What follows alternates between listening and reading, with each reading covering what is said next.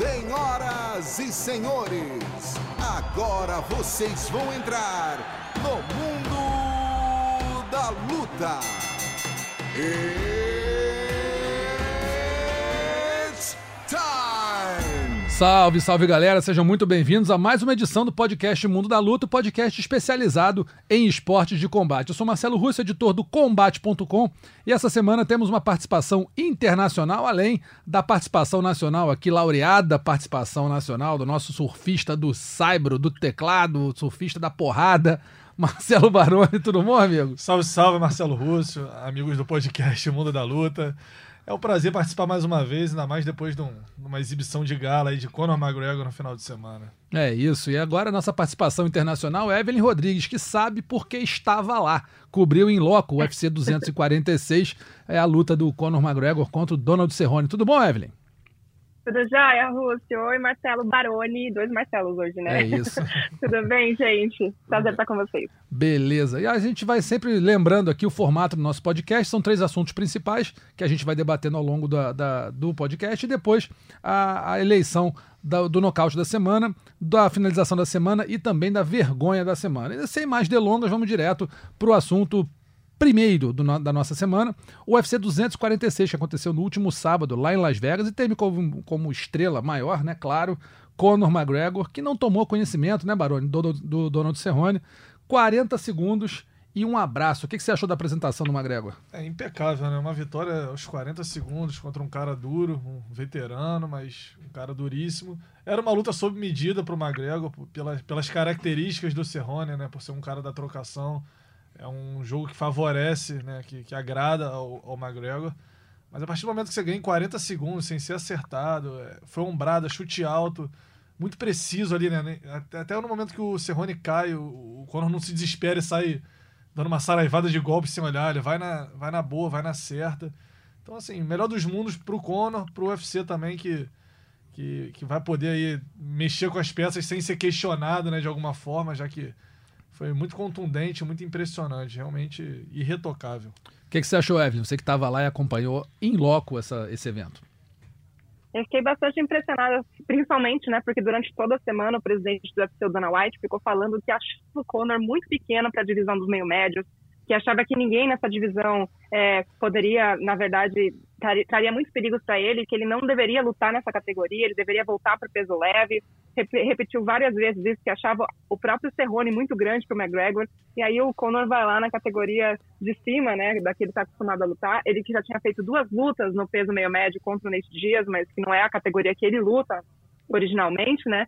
consegue uma performance dessa, deixando todo mundo literalmente de boca aberta. Foi o que aconteceu na hora que, a, que aconteceu o nocaute, todo mundo ao meu redor, estava todo mundo assim assistindo a TV e tentando entender, caramba, uau, deixou todo mundo realmente de boca aberta, impressionante pro Conor, ótimo pro UFC, que agora tem um leque gigante de opções para ele, né, Rússio? É, exatamente, é o que eu ia falar, assim, o Baroni levantou um ponto interessante, que foi isso do McGregor não se apavorar, né, na hora que ele acertou o, o, chute alto que derrubou o Cerrone, eu fiquei prestando muita atenção nos replays. Ele não chegou nem a piscar, ele não deu aquela. Ih, entrou o golpe. Ele deu sabendo que ia entrar e foi para cima e finalizou a luta ali na, na pancadaria sem o menor. Né, sem a menor hesitação e com muita consciência. Esse Magreco 2.0, Evelyn, você que estava aí, causou muita, muito espanto. Todo mundo esperava talvez um lutador muito mais aguerrido no, fora do octógono, né? aquele cara mais rebelde, mais agressivo, provocador deu uma, uma certa surpresa em todo mundo o fato do McGregor ter sido assim mais comedido, um pouco mais light nessa semana? Sim, porque durante toda a semana ele estava tentando, na verdade, ele, ele, eu acho que foi um jogo mental, tá, Russo? Diferente. Ele, hum. ele aproxima, se aproxima do adversário de uma forma diferente, ele faz um jogo mental diferente. Então ele veio nesse Conor Paz e Amor, super simpático a semana inteira talvez até numa tentativa de gerenciamento de crise, por conta de todos os problemas que ele sofreu fora do octógono e do quanto ele foi massacrado pela imprensa ano passado por conta dos problemas fora do octógono. Então ele veio um, um Conor Paz e Amor, simpático, falando com a imprensa. A gente ficou impressionado lá atrás, até porque ele, geralmente, numa luta do Conor, você que já cobriu bastante, inclusive, uhum. é muito difícil de chegar perto dele, é muito difícil de conseguir falar com ele. Você tem, às vezes, sei lá, 10 minutos e aquilo. E não, dessa vez ele estava super acessível, super simpático, é, inclusive nas entrevistas para a gente, falando bem do Brasil, ele faz um, um, estudo muito grande de com quem ele vai falar, né? Então, pra gente no combate, por exemplo, ele falava de Aldo, relembrando coisas. Ele, ele tem um, um carisma e ele é muito inteligente nessa parte. Assim. Então, ele já veio nessa questão de estar um Conor paz e amor e isso desconcertou totalmente o Cerrone. Porque eu acho que ele estava esperando, na verdade, um clima mais de luta, assim. E você vê que na própria coletiva de imprensa, né, quando o UFC fez a coletiva na quarta-feira, o Cerrone saiu em defesa do Conor. Então, eu acho que o irlandês entrou na cabeça do Cerrone de um jeito diferente dessa vez. Ele veio numa guerra mental a partir do momento em que ele ele entra na cabeça do Cerrone de uma forma diferente, sabe? Como se tivesse, não, que ótimo que você vai estar comigo, você merece um cinturão, falando, né, de todos os, os recordes do Cerrone, do quanto ele era, ele era incrível, isso e aquilo. Eu acho que isso desconcertou o Cerrone e no momento da luta ali, estava muito nítido no semblante do Conor e no semblante do Cerrone quem queria mais a vitória, principalmente quando entrou a primeira ombrada e a segunda ombrada, o Cerrone foi desmontando.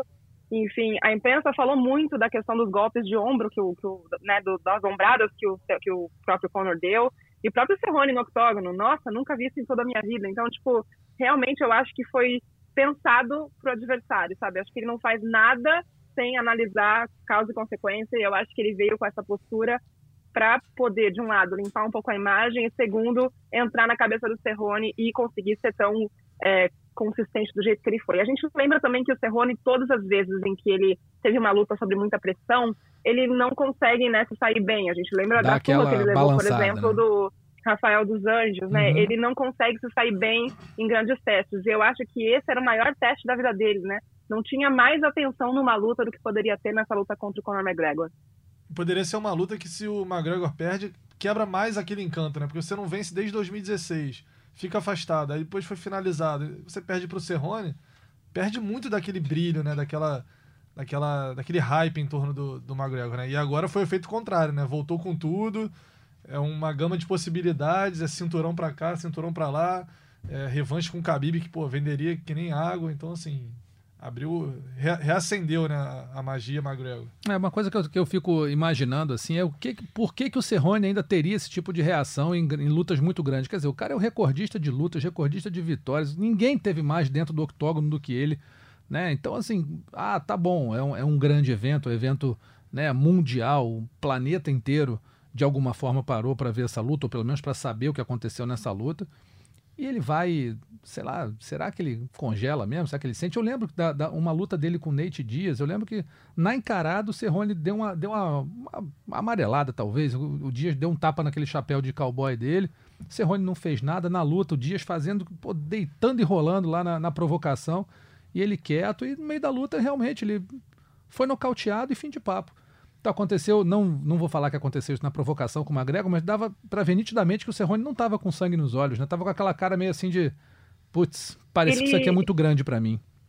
Na coleti... Na, na, depois da pesagem, Rússio, ele foi lá para trás para conversar com a imprensa, né? Depois da pesagem cerimonial, uhum. e ele estava muito bravo. Ele estava muito bravo, muito bravo, assim. Eu nunca vi o Cerrone sair no meio de entrevista, e ele largou a gente no meio da entrevista. Porque Mas por quê? Começamos começamos a perguntar, né, com relação a como é que tinha sido encarado, isso e aquilo, e uma hora ele virou e falou assim, vocês todos já estão me contando como carta fora do baralho. E aí começou a falar, tipo, o, o Aaron, né, que é um jornalista do Canadá, fez uma pergunta, tipo assim, ah, você tá a semana inteira com seu filho aqui e tal, isso te dá motivação é, para você ficar mais agressivo na hora da luta, ou acalma um pouco, é bom ter ele ao seu redor, até para acalmar um pouco, tirar um pouco a atenção da luta.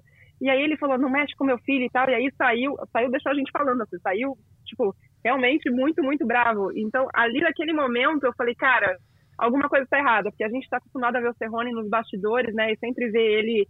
Ele até zoa um pouco, ele é sempre aquele cara que não tá nem aí, pode vir, tá, sabe, leva cerveja, bebe.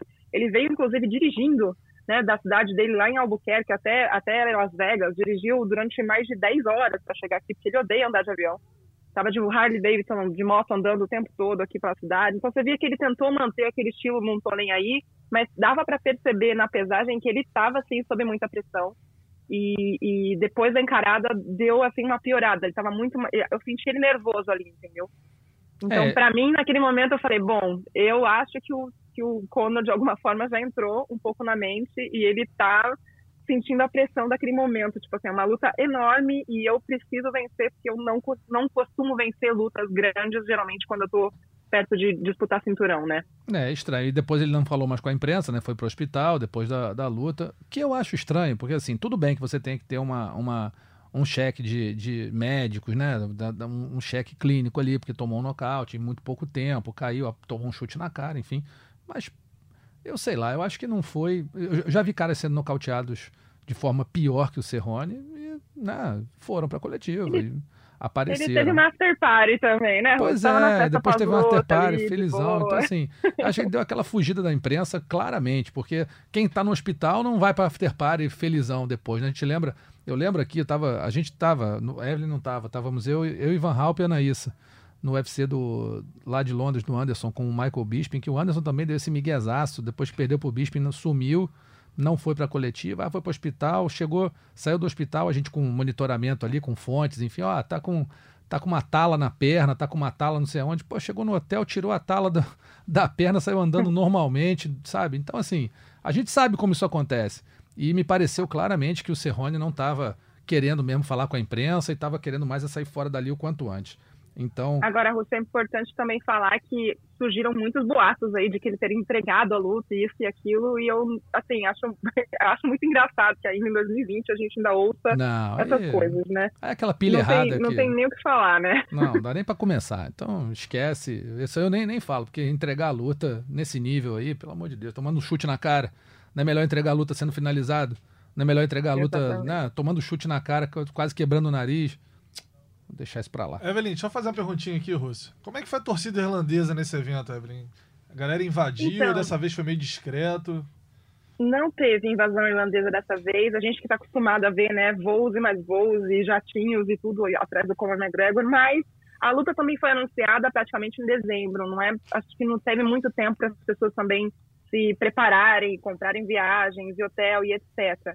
Então, assim, a torcida estava bem dividida é, muita gente veio para torcer para o cowboy. Você via as pessoas chegando com chapéu de cowboy, roupa de cowboy, muita gente de Vegas também. Tinha até um, uma galera que tava de cowboy com a bandeira da Irlanda, que você via que tava meio que em cima do Esse estava né? bêbado desde tipo, semana passada, né? É. Então resolveu Quem ganhar fazer a loucura. Tá de boa.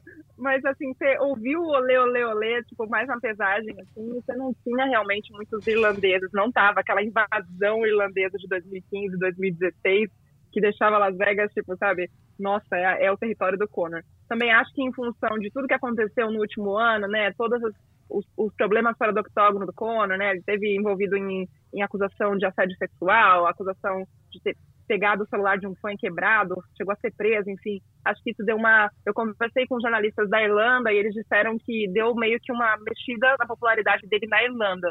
Por outro lado, Baroni, a gente teve. Era uma luta que não valia cinturão, um UFC numerado que não valia cinturão. A gente tinha jornalistas de 174 países e muitos países que nunca tinham assim vindo para Las Vegas cobrir uma luta, principalmente na Europa, assim países pequenos estavam aqui só por causa do Conor. Tinha inclusive jornalistas da França, a França que está legalizando MMA agora em janeiro, né? Estavam aqui só por causa do Conor. Se fosse outra luta, eles não estariam, não estão indo para John Jones, não vão para outro evento, só vieram porque era Conor McGregor. Então, ele é uma super estrela no mundo, assim. E ele atraiu um pouco mais de gente de outros lugares, entendeu? E o que, que vocês agora esperam para o futuro de Conor McGregor? É disputar cinturão meio médio, revanche com Habib Nurmagomedov, cinturão BMF, super luta com Nate Dias. Tá com vocês aí, Baroni, o que, que você acha? É, cara, eu acho que o, o Khabib passando pelo Tony Ferguson... Ainda tem Manny Pacquiao nessa história é, também, né? Não, eu, eu, meio eu, eu acho que o UFC vai, vai fazer de tudo para casar o Khabib com o McGregor. Tem tudo para ser uma das maiores lutas novamente em termos de, de vendas, de promoção. Não, não acredito que vai ser na Rússia. É, não, na Rússia o Dana já falou que não é mesmo. Mas eu não. acho que tem potencial para fazer num estádio ou fazer um evento enorme mesmo. É muito apelo. Ficou uma ficou um, uma animosidade muito grande, né? Desde de tudo que aconteceu. Então é, eu acho que essa é a luta que o, que o UFC vai, vai, vai querer realizar de qualquer jeito. E você, Evelyn, o que, que você acha? Concorda ou acha que vai, pode ver outra coisa? Eu concordo, até porque lá atrás a gente pressionou o Dana, né? E aí o Masvidal estava aqui, inclusive, com o roupão igualzinho do McGregor, provocando e tal, mas aí ele já falou, não, eu quero que o Conor lute com o Khabib, acho que essa é a luta a ser feita, vai ser a maior luta da história. Realmente disse que não seria na, na Rússia. A gente tem o estádio do, do, Raiders aqui em Vegas ficando pronto, né? Provavelmente no verão americano aqui. Tem capacidade para 65 mil pessoas, pode ser até uma opção. O Conor disse que quer ser o primeiro a lutar naquele estádio. Então, Mas tem cobertura né? ele, Evelyn? Não tem, mas aqui, você sabe como funciona aqui nos é, Estados não chove Unidos, também, né? né?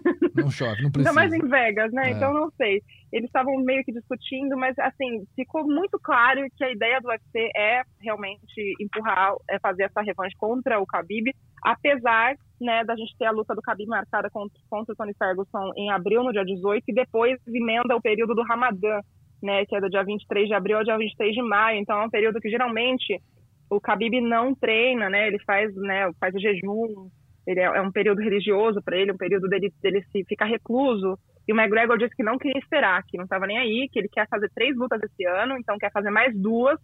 E aí ele não quer esperar o Khabib estar pronto para a revanche. Então pode ser que, não sei, mas também não sei até que ponto o UFC arriscaria dar uma outra luta pro, pro Conor e não ter todo esse hype em cima para fazer a revanche com o Khabib, né? É, uma luta Então que teria, veremos. a luta que teria todo o hype do mundo seria a, a trilogia com o Nate Diaz, o Michael Bisping já até andou falando aí que tem certeza que essa luta que vai ser feita, e se o, o, o McGregor não quer esperar, e pô, ele não tomou nenhum golpe na luta, acho que foi 19-0, né, em termos de golpes desferidos, ele deu 19, o Cerrone não deu um tapa nele. Mas tem o Floyd aí também, né, Então- É, que já pois andou é. postando Mas você pôster, acha não sei essa lá. Você acha essa Eu uma, uma ele- possibilidade válida? Eu acho que sim, porque assim, o Conor, inclusive, voltou a treinar com, com um treinador que descobriu ele no boxe, Sim. que treinou ele dos, dos 11 aos 17, e durante toda a semana só se falava do quanto ele melhorou, né, lutando em pé. Então, não sei se na cabeça dele agora ele realmente pode... Tem a questão do Manny Pacquiao, tem a questão do Floyd Mayweather, e eu acho que são, são lutas, se ele tivesse que esperar, por exemplo, o Khabib, não mexeriam, por exemplo, com o recorde dele na MMA, entendeu? São lutas que venderia milhões, sei lá o quê, sabe? Ele poderia tentar se colocar ali e que não mexeria com a posição que ele está de enfrentar o Khabib novamente. Apesar que o Ali Abdelaziz, que é o, que é o empresário do Khabib, já disse lá atrás que o Khabib não quer a luta, que ele vai ter que, né, se o McGregor quiser, tem que ganhar mais 10 lutas para poder ter a revanche. Dana White deu risada na hora que, que, que essa história apareceu, disse que negociando corretamente não tem como o Khabib falar não. E a gente tem o próprio pai do Khabib falando, né, que a revanche só sairia se, for, se, o, se o Khabib receber 100 milhões de bolsa. É, isso a gente vai falar Então- no próximo assunto. Esse é o próximo assunto, vamos, vamos abordar Tô furando melhor o esse assunto, assunto. foi aí. mal. Não dá spoiler, não. Vamos lá, vamos com calma. Mas então, assim, Barone crava que é o Khabib. Não, não cravo, mas eu acredito Não, que mas você acha que é o mais provável? Eu acho. Evelyn, quem você acha que é o mais provável? Eu acho que o mais provável é Khabib, mas se a luta for sair só no fim do ano, eu arrisco aí uma lutinha de boxe no meio. Beleza. Mayweather ou Pacquiao? Eu acho que Mayweather, porque o Pacquiao, não sei, assim, teria que ver questão de valores, Sai do entendeu? muro. Pro, pro- Sai do muro. É, pro. McGregor, pro McGregor eu acho que ele prefere o- Mayweather, porque ele é aquele cara que quando ele perde uma luta, ele quer, né, melhorar e, voltar pra lá, pra dentro do dentro do ringue e provar que ele, que ele corrigiu os erros, né? Ele foi assim contra o Nate Diaz, entendeu? Por isso que ele quer tanto essa revanche contra o Khabib, e eu acho que ele faria a mesma coisa. Eu acho que ele iria pro lado do Floyd Mayweather. É, eu tô apostando no Nate Diaz aí, vamos ver o que acontece, porque é, é, um, é, um, é uma trilogia que venderia muito também. Estava sob medida para os americanos. Você não precisa ir para Londres, não precisa ir para a Rússia, não precisa ir para Irlanda, para lugar nenhum.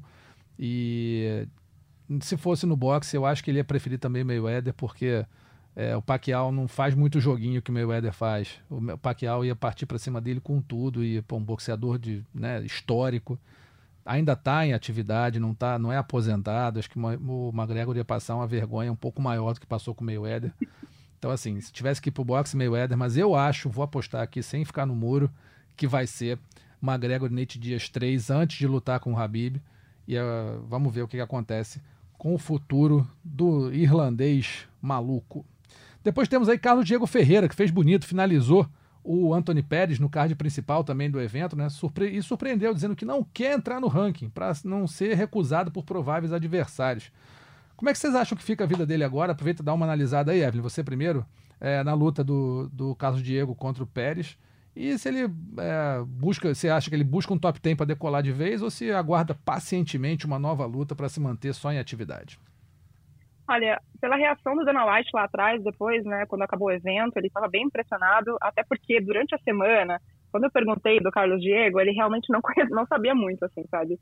Ele disse que era realmente um teste para ele, se ele passasse pelo Anthony Pérez, que era, tipo, ex-campeão da categoria e tal, seria o maior nome da categoria para ele, que não teria como, ele teria que entrar no top 10. A gente lembra que, na verdade, o Carlos Diego perdeu antes para o Dustin Poirier e para o Benil Dariush, uhum. né, que eram os nomes mais, assim, conhecidinhos da categoria. Ele estava vindo, ele tinha a maior sequência de vitórias do card todo, né, agora ele tem seis vitórias seguidas, era o lutador com maior sequência de vitórias entrando no, no UFC 246. Eu acho que vai ser inevitável ele entrar para o top 10. E ele teve uma performance realmente incrível, né? Conseguiu finalizar o Anthony Pérez e é uma coisa que durante toda a semana muita gente perguntou para o Pérez como é que estava a questão do, do jiu-jitsu, né? Até por conta de como ele tinha perdido para o Rafael dos Anjos no passado, enfim. E ele disse que não, não, não disse que treinou muito jiu-jitsu, mas ali deu para ver um pouquinho que, né, foi o calor ali da emoção, não, não sei, assim, não, eu, eu fiquei com a impressão que ele nem tentou defender, sabe? Ele já, tipo, sentiu ali e já bateu. Então, talvez porque estava realmente muito encaixado, não sei. É, mas eu acho que. Desculpa, desculpa. Pode falar. Não, eu quis dizer assim, tem, tem horas que a gente parece que o Pet está ali por obrigação, né? Parece que ele perdeu uhum. aquela, aquela vontade de lutar realmente realmente, porque a impressão que você tem ali é que ele não queria estar ali, né? Na hora que, o, que começou o segundo round, e você percebe até que o Carlos Diego estava até bancando um pouco já no, em alguns momentos, eu não, não sei exatamente qual foi o golpe que, que, que tinha deixado a, a, canela um pouco machucada. E, enfim, ele, ele a, a, sensação que você tem ali é a mesma sensação da luta contra o Rafael dos Anjos. Então, parecia que ele não queria estar ali. E aí ele consegue essa vitória gigantesca. Era aniversário do Carlos Diego, inclusive né, no sábado, foi um presentão de aniversário para ele. Enfim, então para mim agora eu acho que ele entra assim no top 10 e eu acho que ele vai trazer barulho ali para a categoria, até por conta do jiu-jitsu super afiado. Ele que mora aqui nos Estados Unidos há tanto tempo, Rússio, que até para entrevistar é muito engraçado. Ele tem um sotaque americano muito, muito forte. Então, falando com a gente com sotaque, esquecendo palavras, ele está aqui há muito tempo, sabe? É, nem é tão conhecido no Brasil. Ele que é de Careira da Várzea, no Amazonas. Mas realmente, assim, deu para perceber que ele, ele talvez ele ele, não sei se, não vou dizer que o Petros menosprezou, tá? Porque eu acho que às vezes você olha, o cara não tá no ranking, você meio que tem aquela confiança do ex-campeão, olha o que eu já fiz, né? Meu apelido é Showtime, isso e aquilo. Mas eu acho que ele não levou muita fé na, no, no jiu-jitsu do, do Carlos Diego, não. É, eu acho também, acho que o Pet entrou, não vou dizer de salto alto, mas entrou com o Baroni e falou, naquela assim, não estava motivado como deveria estar, deveria encarar com mais seriedade e acabou pagando preço. A gente só informa aqui que saiu a nova atualização do ranking. Uh, o Pérez, o Pérez não, o Carlos Diego ficou em 11 no ranking do, do, do, peso leve. Deu uma subida boa, né? Passou alguns adversários, não entrou no top 10 ainda, mas é, tá ali na boca. E acho que está condizente né? com, a, com, com a, progressão dele aí no, no evento. Acho que o Carlos Diego vai, vai muito bem. Acho que a luta dele foi a atuação dele foi ótima, estava solto, não estava sentindo pressão nenhuma, estava confiante no treinamento que ele fez e finalizou um ex-campeão, né? Isso não é pouca coisa. Um ex-campeão que não está numa, numa, naquela decadência tipo BJ Penn ou alguma coisa assim, o cara está ainda um, de certa forma relevante. Então acho que foi um grande passo na carreira dele. Acho que agora ele vai pegar mais pedreira pela frente aí, como tem que ser, né, Baroni? Não, tem que ser. Eu acho que essa surpresa aí que o que a gente viu muita gente reagindo dessa forma, né? Porque não era um cara conhecido, a gente sabia do potencial. É lógico que o Anthony Pérez é sempre um cara, né? Showtime, é perigoso, enfim, um ex-campeão, já foi cotado para super lutas com o Zé Aldo naquela época áurea dos dois. Então é sempre um cara que a gente né, vê com outros olhos, mas o, a, a, surpresa de muita gente em relação ao Carlos Diego por puro desconhecimento. Sim. Porque realmente é um cara talentoso, um faixa preta de ótimo nível, bom na trocação também. Então a tendência é que ele depois dessa luta começa a ser visto com outra com outra com outro olhar. É. Tem que Tô... contar que agora o Anthony Pettis não tá nem no ranking mais, né? É, pois é. Ele entrou Saiu. no lugar, o, o Carlos Diego entrou no lugar que era do Anthony Pettis, o Anthony Pettis era o 11 primeiro. Então o Anthony Pettis agora não está no top 15. Exatamente, trocaram de lugar. E para a gente não dizer que não falou de Gadelha, Claudinha não bateu o peso, mas acabou levando a, a bolsa de participação dela. Oh, Claudinha não, Claudinha bateu o peso. Alexa Grasso não bateu o peso, adversária dela, explodiu a balança, 2,5 kg acima do limite do peso palha. Gadelha acabou levando 54 mil dólares para casa, como a bolsa de, de, o show money, né, a, a, bolsa de participação. E aí, Evelyn, você conversou com ela depois? Como é que ela estava lá e o que, que ela falou sobre todo esse acontecido? Eu conversei com a Cláudia, assim, ela estava bastante chateada desde a pesagem da manhã, né? Porque foram seis meses de preparação. Ela foi para Nova Jersey para fazer o camp lá com a galera, né? Do, do Frank Edgar, o Ricardo Cachorrão e todo mundo. E passou Natal, né? Ano Novo, longe da família, aquela coisa. E aí chega a adversária não bater por dois quilos e meio é muito peso. Então, É muito. É, é complicado, né? Ela estava muito chateada, mas o Dana White também foi muito, elogiou muito a Claudinha, disse que ela é um monstro, que ela treina muito, mas ele teve uma postura com relação a, a Alexa Grasso que me surpreendeu, porque geralmente quando alguém não bate o peso é muito difícil de ver o Dana White defender a pessoa. E ele disse que a Alexa era uma pessoa muito querida, que ela sempre tenta fazer tudo certinho, que teve algum problema com certeza, que ele não sabia o que era, mas que ela já tinha informado o UFC que ela iria subir para o peso mosca, então a luta não vai ser remarcada, né? Com relação à Cláudia, ele disse que ama a Cláudia, que ele tem uma relação muito próxima com ela e que ele vai dar um tempo para ela não passar por um corte de peso logo em seguida, para ela poder se né, recuperar o corpo e tal, e aí ver qual seria a opção, a melhor opção para ela voltar ao octógono. Então, ela está com o apoio do UFC, né, to- total nessa nessa situação. Deve voltar assim que eles definirem qual seria a melhor data e provavelmente a melhor data para ela poder voltar a treinar e poder passar pelo corte de peso novamente, sem se prejudicar por conta do que aconteceu com a Alexa Graça.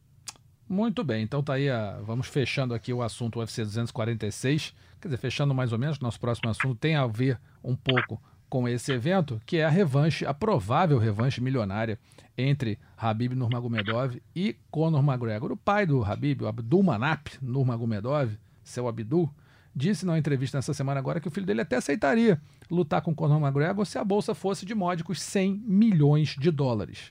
Pergunta pra vocês, vocês acham que ele falou sério, tá fazendo uma ironia? E segundo, essa revanche vale tudo isso? 100 milhões de dólares pro, pro Habib? Significa que a bolsa do McGregor ia ser o quê? Uns 300 milhões, ou seja, quase, se você for botar somando os dois aí, quase um bilhão de reais. Um não, né? Vamos fazer conta aqui. 400, é 1 bilhão e 600 milhões de reais de bolsa para dois lutadores. Vale ou não vale? Barone. Pois é, Russa, é aquela, é aquela situação. Eu acho que é, é aquela forçada de barra para você tentar extrair o máximo que você puder do UFC, É, entendeu? Você só joga para cima. é, o Khabib finalizou o McGregor, foi um evento histórico, apesar de toda a confusão, né, que também ficou bem, bem marcada. Mas, assim, ele fez o que ele tinha que fazer, ele manteve o cinturão, ele tá invicto. Então, assim, interessa muito mais pro McGregor tentar dar o troco e tirar a invencibilidade de um cara que caminha para ser um dos maiores aí de, dos últimos anos ou de todos os tempos.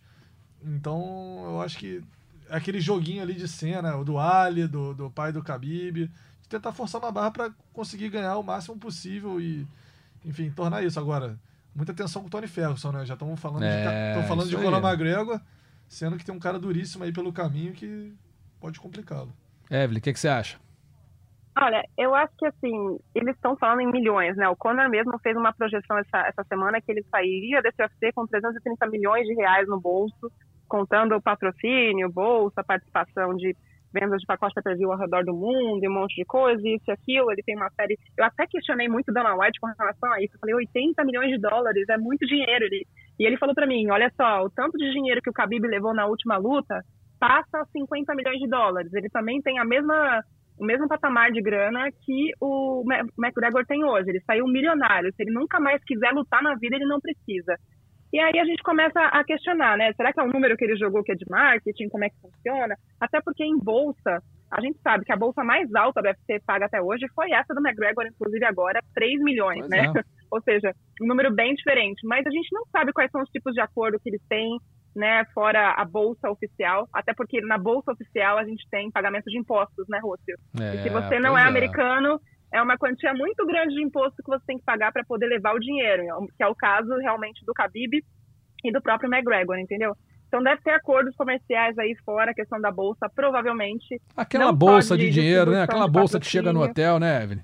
Aquela bolsinha É, de dinheiro, então. aquele carro que chega com a mala recheada. Aquele carro que chega depois de presente, É ou de isso. repente até um acordo pela empresa patrocinadora, entendeu? Tipo, uma empresa que o cara receba por fora. A gente sabe que tem uns rolos aí Oh. e que, né? Então, assim, eu, eu imagino que ele deve estar falando 100 milhões porque ele, o segundo o Dana White, o dinheiro que ele levou na primeira luta foi em torno de 50 milhões. É, não acho que é. seja sua bolsa que ele esteja falando, não. Mas a gente lembra que Khabib versus Conor foi o recorde de pay-per-views, né? 2 milhões e 400 mil pay-per-views que foi no UFC 229. Tem um, um potencial de ser maior do que isso. Então, obviamente, vai depender dos acordos comerciais. Mas eu acho que 100 milhões de bolsa é impossível, né, Rossi? Ah, não dá. Até porque se 100 milhões para um, 300 para outro, tem que vender até pay-per-view em Marte para conseguir pagar isso aí. A gente está longe do boxe ainda pois é, não dá. de bolsa. Aí tá, tá, tá difícil.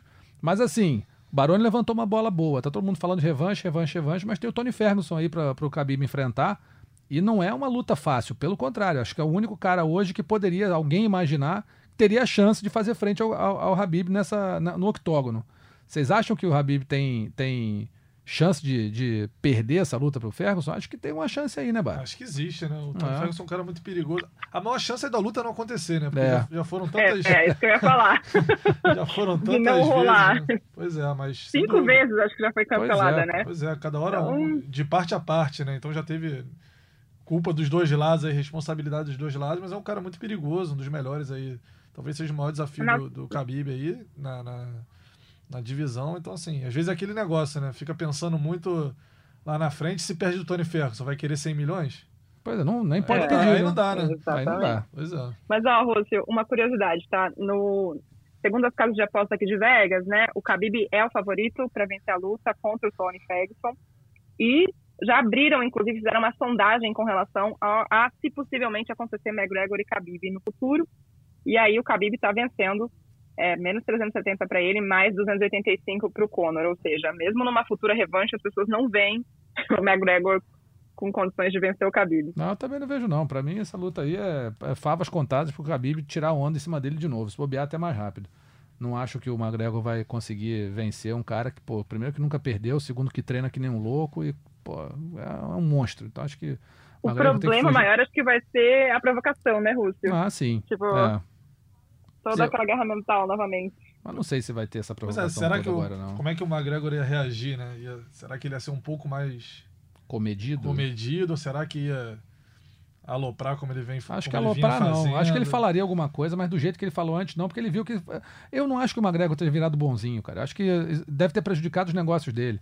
É, dificuldade com patrocínio, sabe? Mexeu com venda de, de, de material uísque, uh, sei lá. Acho que tem alguma coisa aí que deve ter mexido que ele resolveu que, pô, tô começando a perder dinheiro e aí, aí é onde dói, né? Então, acho que ele não, não, ele não, não virou um bom moço. Acho que ele virou um cara é, mais esperto nos negócios. E aí, é, percebe, não, pode até não ter perdido, mas ter, poderia deixar de ganhar.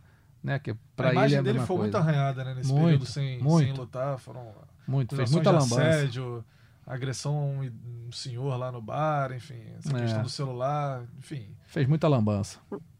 O próprio John Cavanagh disse que o que influenciou muito foi o nascimento da segunda filha dele, né? Ah. Ele o fato Sei de estar tá saindo muita notícia acho. ruim, ele Quando tinha o primeiro filho, uma preservada na família. É, com o primeiro filho já nascido, o cara deu bolacha na cara de velho, tá, é, pisou em celular, assediou todo mundo, tacou carrinho na, na, na cara dos outros. Para mim, negócio de, negócio de filho, para ele não mudou muita coisa, não. Para mim, o que mudou foi mais é bolso mesmo. Eu, isso ninguém me tira da cabeça. Vamos ver o que vai acontecer é. então, qual vai ser o destino de Conor McGregor na sua próxima luta no UFC. E vamos passar agora também para o terceiro assunto, o UFC Rally, que acontece nesse sábado a partir das 19 horas de Brasília. O canal Combate transmite ao vivo, na íntegra e com exclusividade. Combate.com transmite as duas primeiras lutas do card preliminar e a, acompanha o restante do evento em tempo real. Na luta principal, Júnior Cigano enfrenta Curtis Blades e no co-main event, co-evento principal, Rafael dos Anjos encara Michael Chiesa. Vamos falar primeiro do Cigano aqui, Evelyn tá voltando. Quem leva essa luta do Cigano contra o Curtis Blades? E o vencedor pode começar a pensar numa disputa de cinturão? Tá muito cedo, principalmente por Cigano.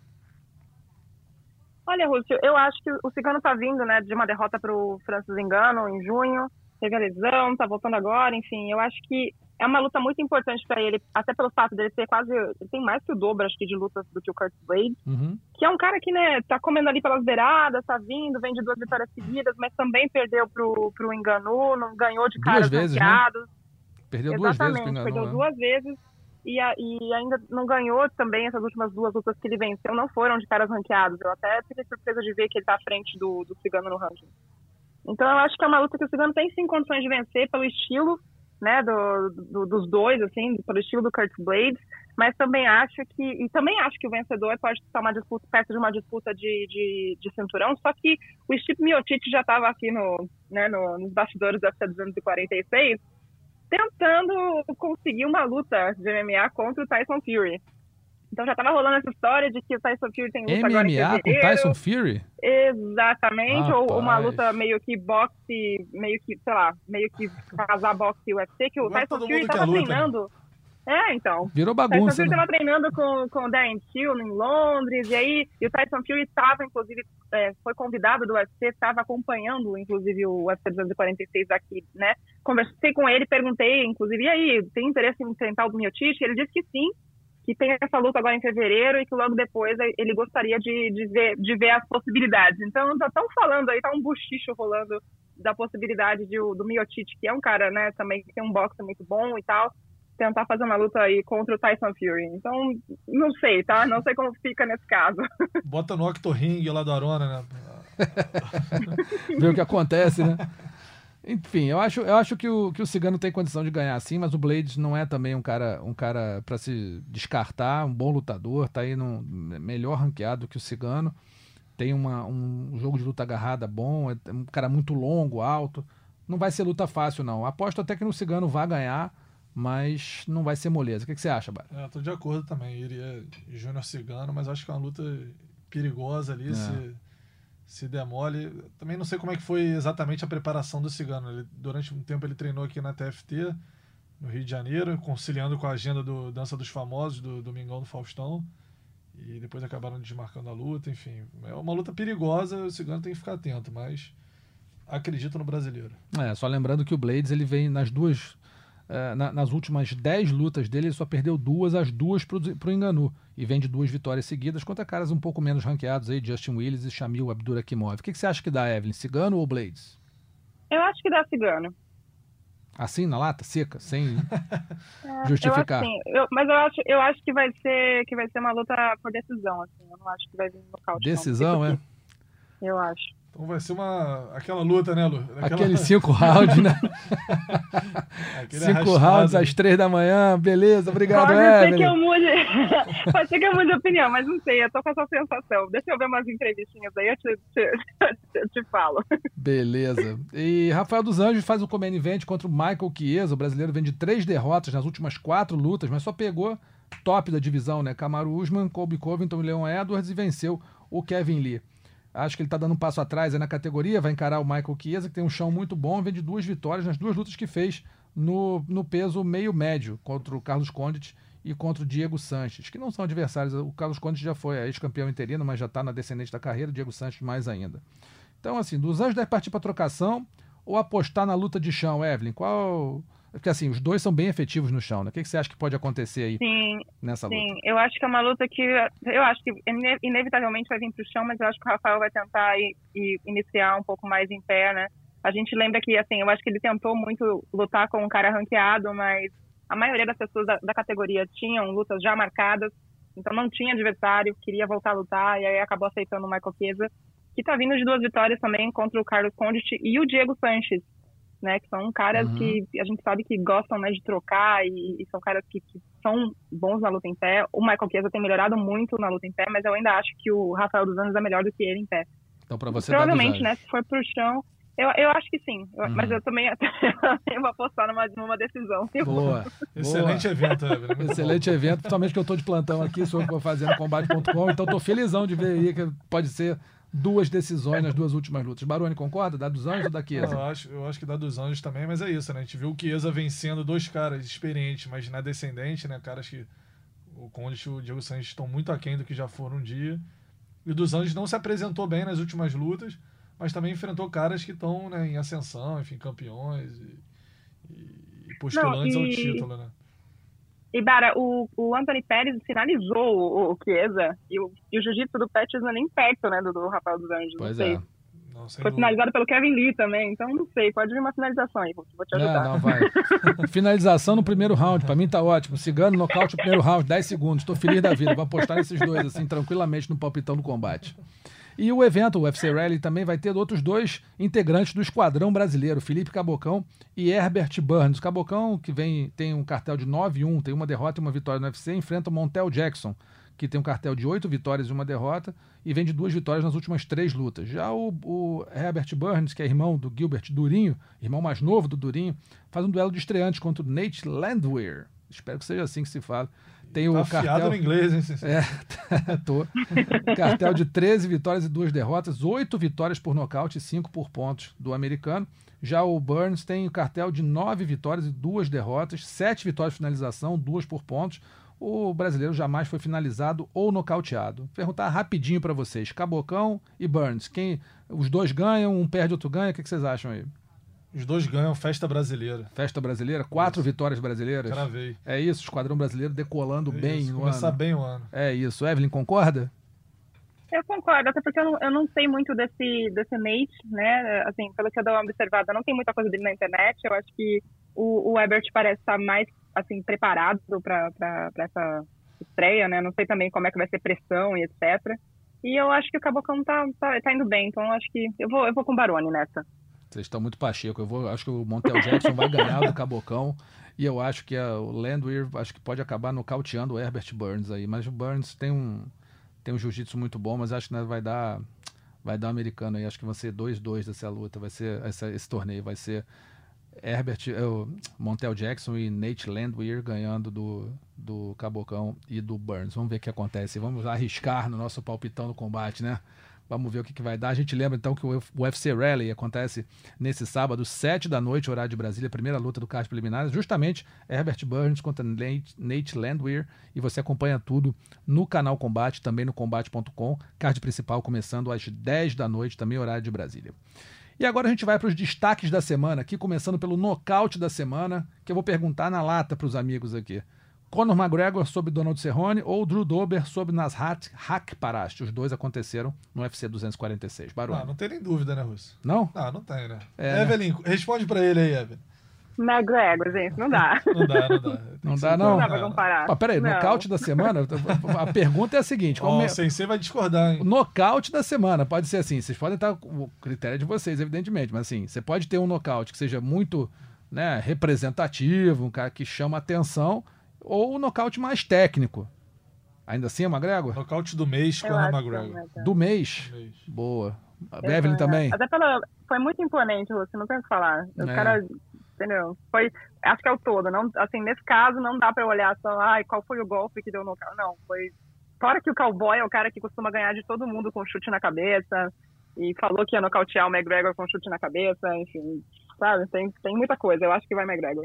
Voto em Drew Dober contra na- Nasrat Hakparast. Olha do contra aí, olha do contra aí. Aquele, aquele pole- nocaute. Quer ser o diferentão. Aquele nocaute que o cara caiu duro, caiu, só voltou depois. Já tava anunciando lá o vencedor, o cara ainda tava caído. Pra mim, Drew Dober, voto, mas fui voto vencido, venceu o nocaute da semana, Conor McGregor sobre Donald Cerrone no UFC 246. Finalização da semana, Carlos Diego sobre Anthony Pérez ou Leonardo Leleco sobre Flávio Magon no Future 11.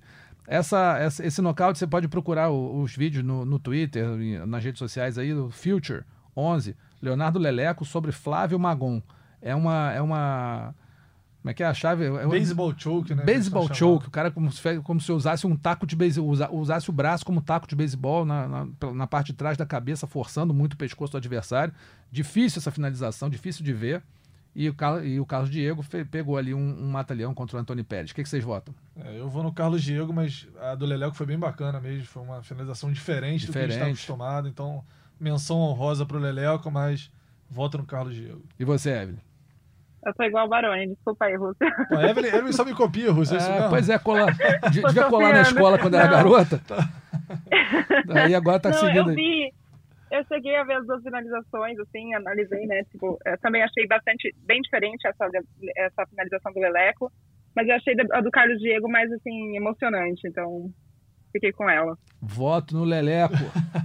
Carlos Diego dois, ganhou, fui voto vencido, mas vou manter minhas convicções aqui. Le- Leonardo Leleco, para mim, foi uma excelente finalização, mas ficou a da semana, acabou sendo Carlos Diego sobre Anthony Pérez. A vergonha da semana, aí vocês escolhem à vontade. Não vou, não, eu vou até deixar para votar depois. Eu tô votando depois direto. Alexa Grasso, que explodiu a balança na pesagem lá do UFC 246 e teve a, acabou fazendo a luta cair. Ou os fãs do McGregor, que vaiaram a pergunta de um repórter sobre os processos que o irlandês responde por assédio. Quem passou a maior vergonha da semana? Baroni. Pois é, essas vaias aí eu acho que, que valem ser mencionadas, né? Porque às vezes os fãs confundem. A gente, a gente enquanto jornalista ali trabalhando, a gente está ali para fazer as perguntas que são que cabíveis, são pertinentes, que têm que ser feitas. Ninguém tá ali para agradar, para para falar pro McGregor, ah, é, só bola levantada, né? Ah, McGregor, preparação, ah, vai nocautear, vai finalizar.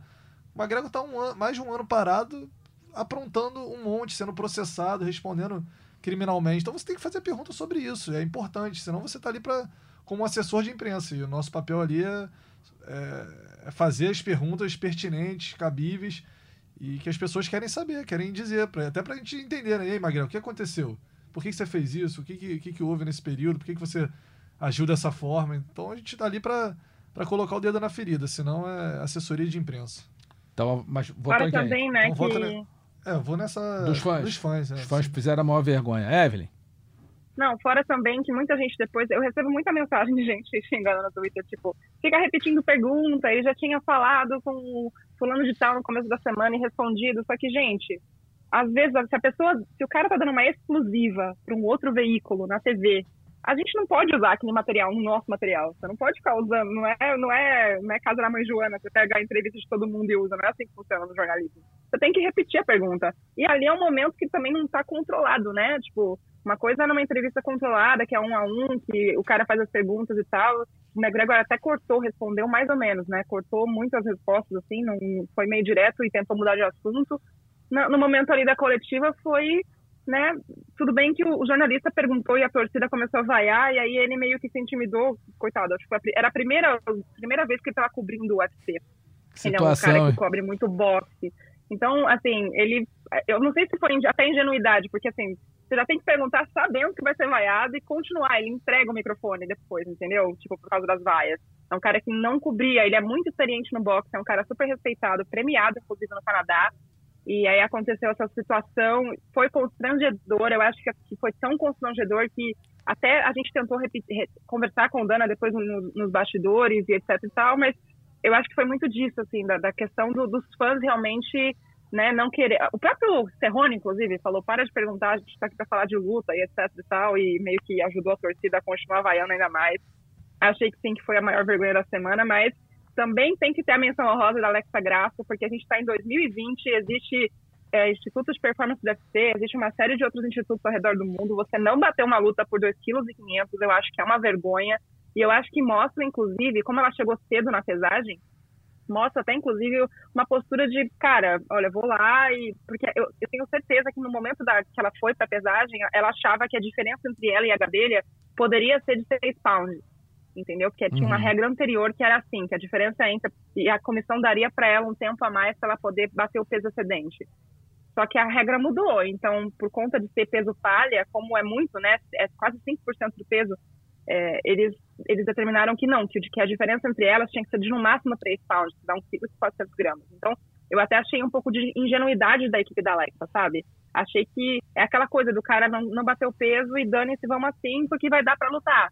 Então, acho que a gente tá em 2020, não tem mais que ter isso, sabe? Você tem que entender que se você não vai conseguir bater o peso, você já meio que sabe no começo da semana quanto você tem que perder. E, não, e subir na balança com 2,5 kg, eu acho que é muita vergonha. Mas eu vou votar nos, nos fãs do McGregor, porque eu acho que também tem que separar uma coisa da outra, né? Uma coisa é o McGregor que tá dentro do octógono, outra coisa é o cara que tá fazendo um monte de merda por aí, e a gente tem que perguntar, acho que tem que deixar o cara também dar a versão dos fatos, e não é porque ele respondeu para um outro jornalista numa exclusiva um dia anterior que isso significa que ninguém nunca mais vai perguntar sobre isso para ele, né? Evelyn acusou o golpe dos haters do Twitter. Tô vendo bem isso. Mas tá certo, não tá errada, não. É isso aí mesmo. Eu também vou votar nos fãs, acho que, é, sabe, tem que respeitar o trabalho da imprensa, o jornalista tá ali para perguntar mesmo. E talvez nas próximas coletivas de imprensa, não, não precisa ter, ter fã, né? No, o fã, você vai lá para os fãs perguntarem, fazerem o QA, de repente, né? o bate-papo com os lutadores, mas coletiva de imprensa pode ser um pouquinho mais reservada para o jornalista poder fazer o trabalho dele sem precisar passar por esse constrangimento. Alex Graço certamente fez uma vergonhaça, explodir a balança em 2,5 kg, não, não pode, no maior evento do mundo, com tudo à disposição é inadmissível. Se, se você ultrapassar por 200 gramas, 400 gramas, um erro de cálculo, alguma coisa, pode ser. 2,5 kg é desleixo mesmo, não tem jeito. Então, mas, mas eu vou votar aí nos fãs do McGregor como a vergonha da semana.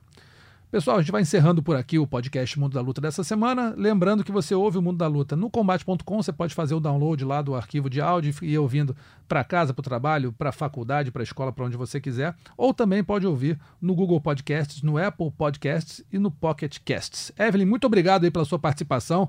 Tá cedo em Las Vegas ainda, mas valeu a, a, a, a sua participação aqui no podcast, tá bom?